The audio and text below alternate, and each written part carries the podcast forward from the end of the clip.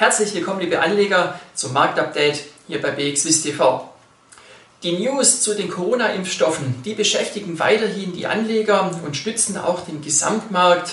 Bereits vor zwei Wochen, da hat ja die Nachricht von Pfizer und BioNTech die Kurse sehr, sehr kräftig nach oben getrieben. Letzte Woche dann kamen noch Erfolgsmeldungen von Moderna. Auch die haben für Pluszeichen gesorgt, wenn auch für nicht mehr ganz so deutliche. Gestern war es dann soweit, dass auch AstraZeneca äh, positive Daten zu deren Corona-Impfstoff gemeldet hat. Und äh, der Impfstoff von äh, Pfizer und BioNTech, der könnte bereits in den nächsten Tagen die Zulassung in Großbritannien erhalten. Man hat auch ebenfalls die Zulassung ja in den äh, Staaten beantragt. Und äh, die US-Behörde wird am 10. Dezember darüber beraten. Und sollte es eine Notfallzulassung geben, dann könnte in den Staaten der Impfstoff bereits am 11. Dezember ausgeliefert werden. Sie sehen also, da ist wirklich weiterhin sehr viel Musik drin in dem Bereich und äh, man sieht das auch an den Handelsaktivitäten der Anleger. Ähm, die äh, Corona-Impfstoffentwickler, die werden bei uns hier an der BX Swiss weiterhin sehr, sehr rege gehandelt.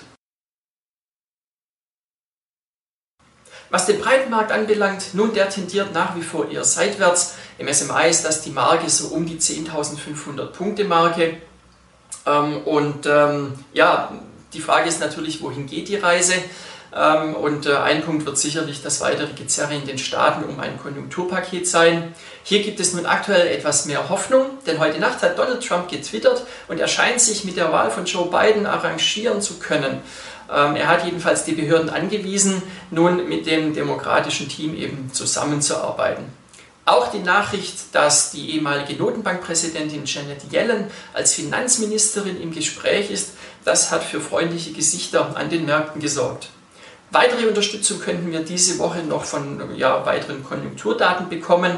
Wir haben ja bereits gestern in den USA erfreuliche Einkaufsmanager-Indizes gesehen und auch die BIP-Daten und der IFO-Index heute Morgen aus Deutschland, äh, die sind ja besser ausgefallen bzw. nicht ganz so schwach wie befürchtet.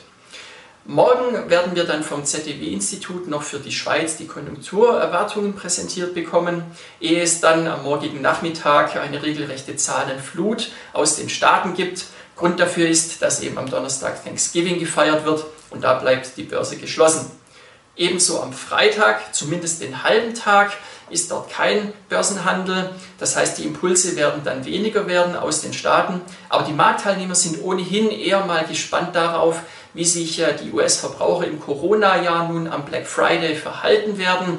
Und der Handel äh, hofft natürlich, dass die erwarteten schwarzen Zahlen dann geschrieben werden.